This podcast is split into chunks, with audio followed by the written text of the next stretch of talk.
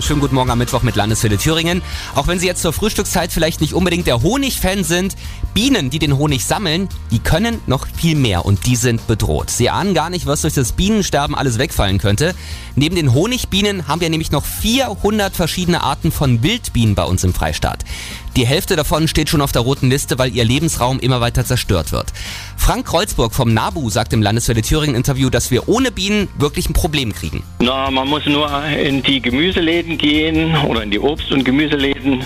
Da wäre sicher mindestens die Hälfte der Produkte entweder extrem teuer oder völlig verschwunden.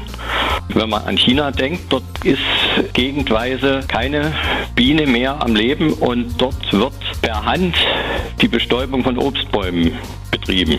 Ja, guten Tag, das will glaube ich auch keiner, dass wir Kirschen erst dann kriegen, wenn irgendjemand mal von Hand den Blütenstaub verteilt. Also, falls Sie meine Biene sehen, nicht draufschlagen. Ich werde da zwar auch gerne panisch, aber die sind nicht so aggressiv wie Wespen. Und falls Sie viele bunte Blumen auf Ihrem Balkon oder im Garten pflanzen, dann tun Sie sogar noch was Gutes für die Bienen. Das lockt die nämlich an und die haben dann wieder ein bisschen mehr zu tun. Mein Thüringen, meine Landeswelle. Landeswelle.